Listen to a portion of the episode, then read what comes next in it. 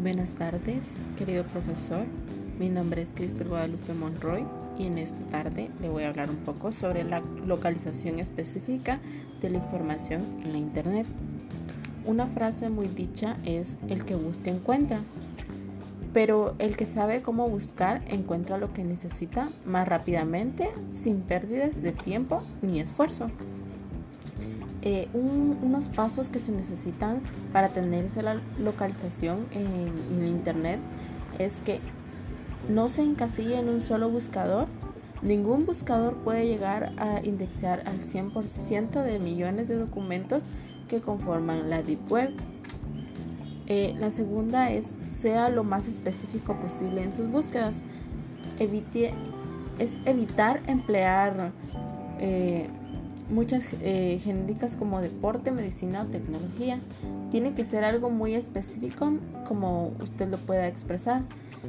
Eh, una, buena estrategia, una buena estrategia es ingresar varias palabras relacionadas con lo que uno busca. La tercera es experimentar diferentes técnicas de búsqueda. Aun cuando sean consideradas como técnicas en extinción, puede usar puntuaciones para ser más preciso en las búsquedas. Eh, la cuarta es aprende a ejecutar búsquedas avanzadas. Como la búsqueda se toma difícil y no hemos tenido un éxito en la misión en localizar nuestra información, es fácil recurrir a uno que se llama Search Aids. Este es un avance de las ventajas que se pueden realizar en la búsqueda.